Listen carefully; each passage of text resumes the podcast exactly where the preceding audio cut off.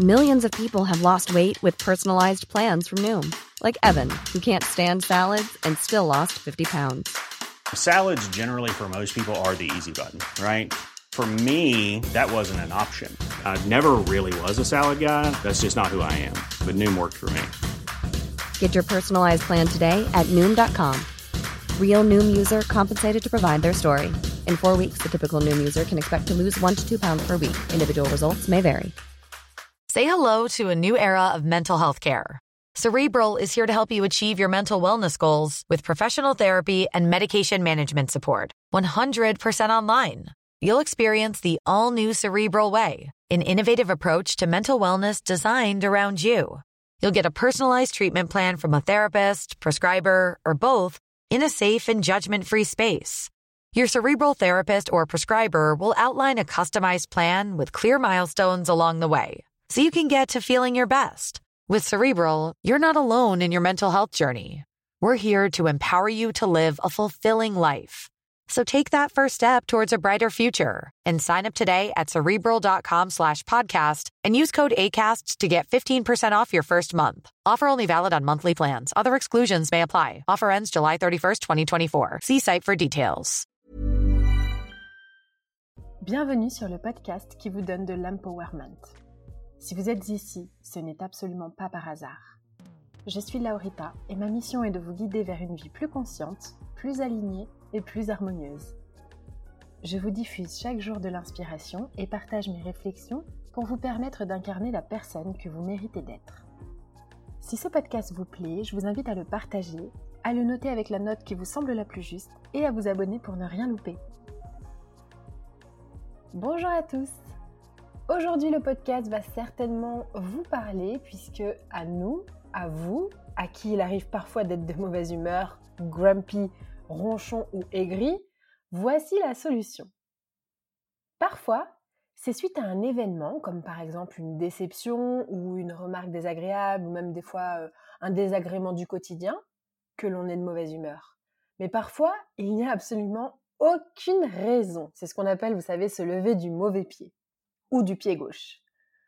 Le truc assez fou avec la mauvaise humeur, c'est qu'elle peut partir d'un minuscule détail et qu'une fois qu'elle est enclenchée, elle nous bouffe carrément la journée entière. En ce qui me concerne, je suis assez peu sujette à la mauvaise humeur, peut-être parce que j'applique à la lettre les conseils que je donne dans Shine, l'expérience d'introspection que je propose, mais j'ai plutôt tendance à voir le verre à moitié plein. Pourtant, comme tout le monde, il m'arrive d'être de mauvaise humeur, et j'ai remarqué que souvent, je blâme les éléments extérieurs alors qu'en soi, ça se passe en moi. Mais c'est ce que je vais vous expliquer dans ce podcast. Pour vous donner un exemple, euh, bon, si vous ne m'avez jamais vu, allez faire un tour sur mes réseaux sociaux, laurita.socaliente, vous allez comprendre. Vous savez que j'ai les cheveux bouclés, et ceux qui ont les cheveux bouclés comme moi le savent, c'est galère.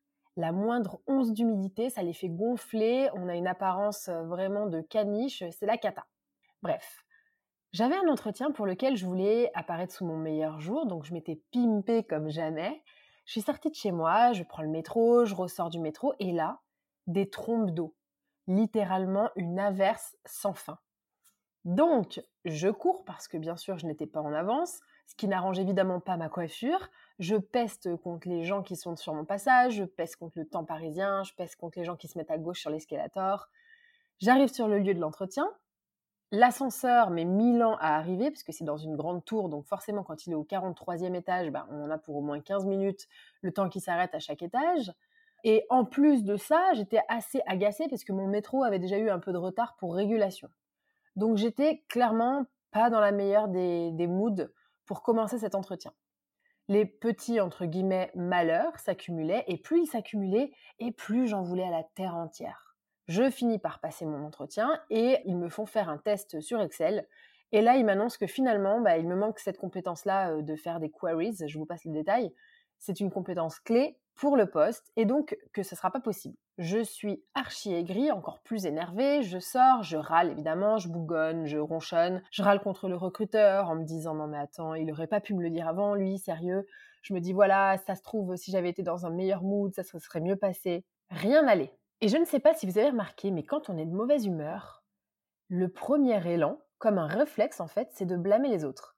Et c'est normal, hein, c'est humain, c'est l'ego, il faut absolument qu'il trouve un responsable et qu'il se tourne donc évidemment vers l'extérieur parce qu'il ne va pas commencer à se regarder le nombril. Après mon entretien, je rentre chez moi, toujours très énervée, je râle et je m'en plains auprès de mon partenaire. Donc je lui râle limite dessus. Tout ce que je vibre à ce moment-là, tout ce négatif, bah finalement, est-ce que c'est pas moi qui l'ai créé? J'aimais tellement de négatif que finalement, c'est ce que je reçois en fait. J'aimais du négatif, donc je reçois du négatif. Et qui plus est, le pompon sur la Garonne, c'est que ce négatif-là, c'est moi qui le perçois comme négatif. Parce que si j'avais été de bonne humeur et que vraiment, par exemple, on m'avait appris une super bonne nouvelle euh, le matin même, j'en aurais certainement eu absolument rien à faire du retard du métro, de la pluie, etc. Et d'ailleurs, un jour, j'étais dans le métro et il avait du retard pour régulation. J'étais dans un bon mood, dans une bonne humeur ce jour-là. Et limite, j'ai trouvé ça cool, le retard du métro, parce que ça m'a permis d'avoir le temps de finir mon chapitre. Bref, donc tout vient me confirmer que c'est une journée de merde. Le biais de confirmation qui fait que notre cerveau cherche toutes les raisons pour lesquelles on devrait continuer à croire ce que l'on croit s'active et je continue de penser que c'est une journée pourrie, donc du coup, plein de choses pourries m'arrivent. Encore une fois, c'est humain, c'est un réflexe euh, qui fait qu'on cherche à se dédouaner en trouvant un coupable. C'est pas moi, c'est l'extérieur. Donc, la mauvaise humeur liée à un ou une succession d'événements, ça nous ancre et ça nous bloque dans un espèce de flot de pensée hyper négative.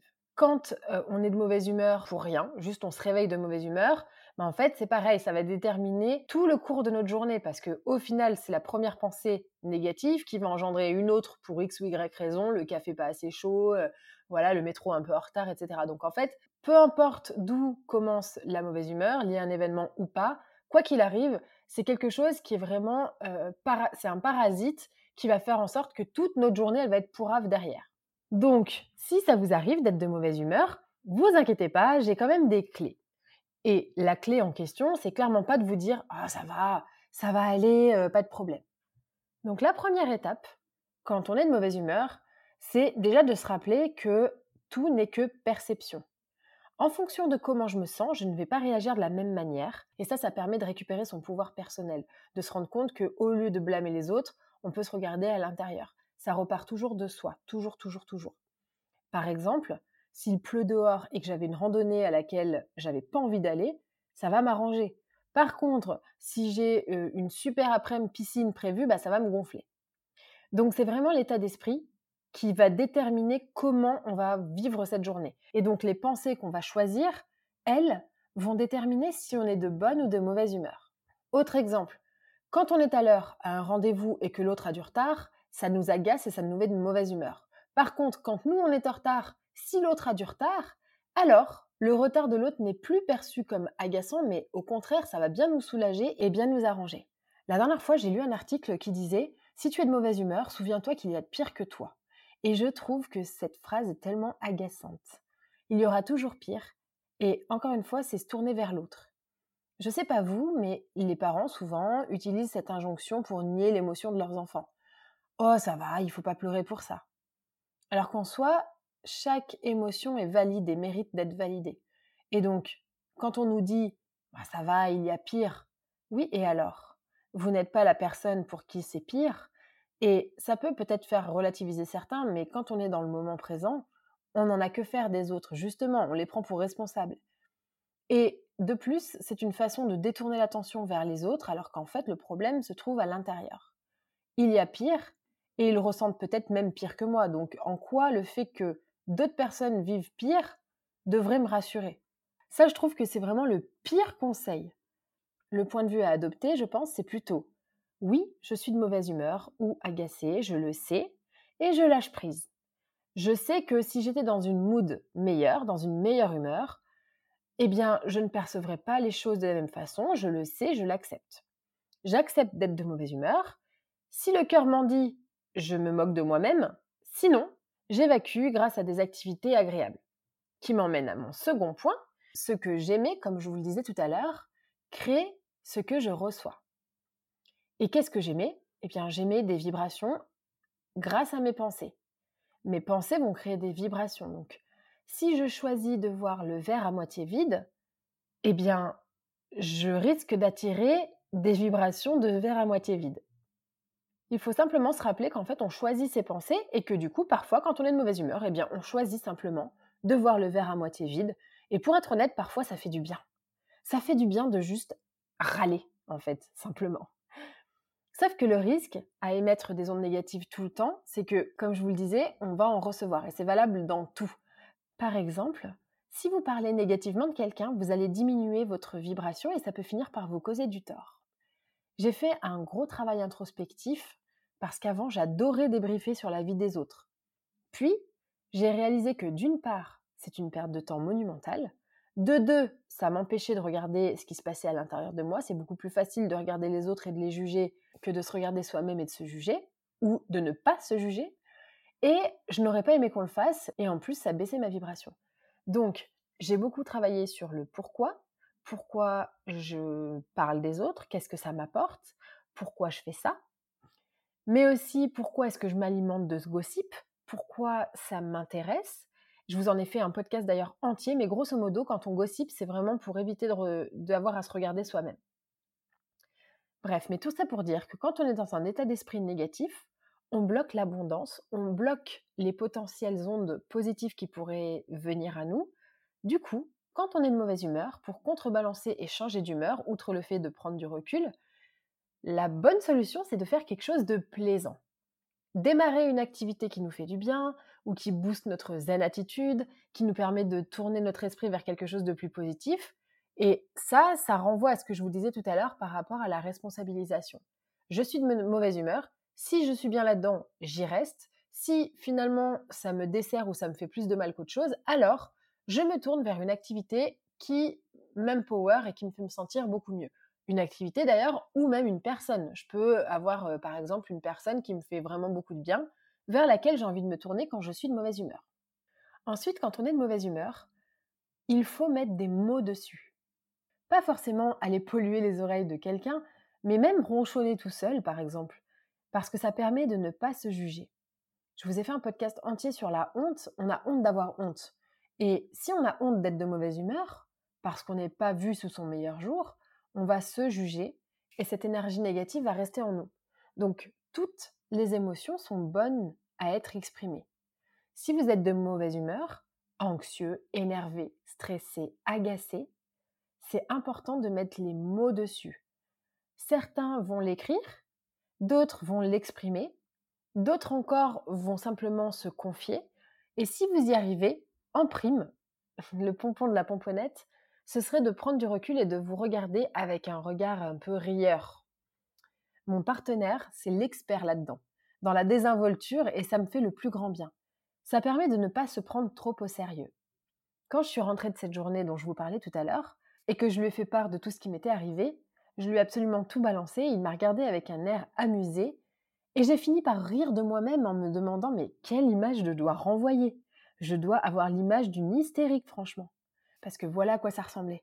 Non mais voilà, j'ai pris le métro, il avait du retard, en plus quand je suis sortie il a plu, voilà, ça m'a défait les cheveux, je suis arrivée, j'ai attendu trois heures l'ascenseur, et puis après j'ai pas eu le job, donc voilà, c'est une journée pourrave, etc. Donc, et justement, quand il m'a regardé avec ce regard amusé, je me suis dit, ok, fais un stop, est-ce que c'est amusant? Est-ce que tu pourrais pas finalement en rire?